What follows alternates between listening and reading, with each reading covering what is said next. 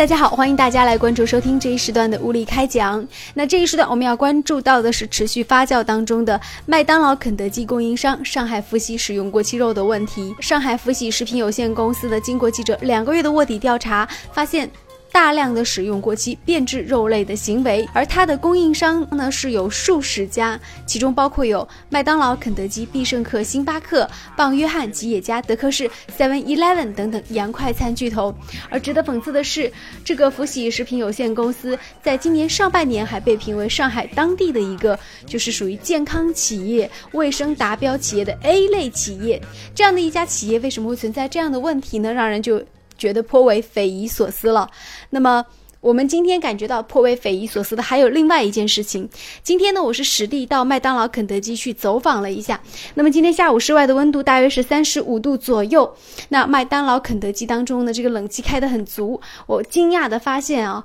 这个。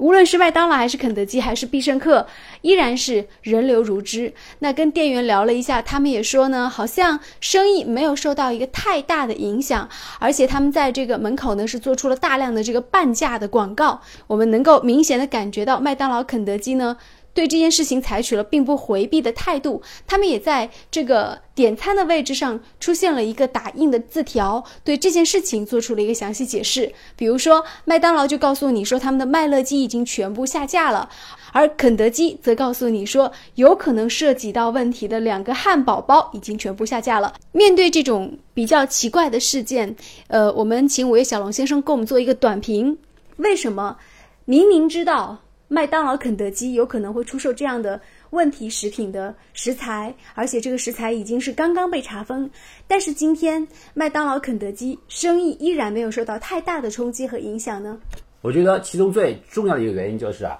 现在无论是网络、电视各种媒体啊，提供的消息已经太多了。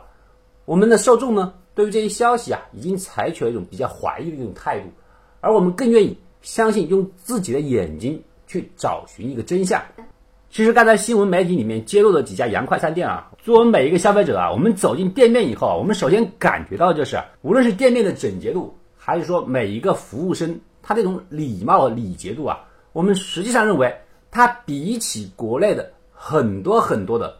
餐饮服务店面，已经是好的很太多了。现在一个是你的央视媒体提供的报道，一个是我们用眼睛看到的，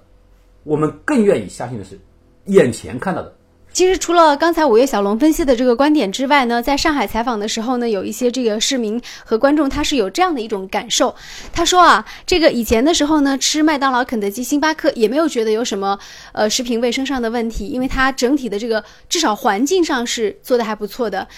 呃，第二个原因就是因为目前的这个百喜福这个公司不是被查封了吗？那它既然是查封了，我们今天来吃就更放心了呀，就证明至少我今天吃到的就更加是卫生干净的食物了，这也算是一个逆向的思维了。那不知道你怎么看呢？感谢关注收听，再见。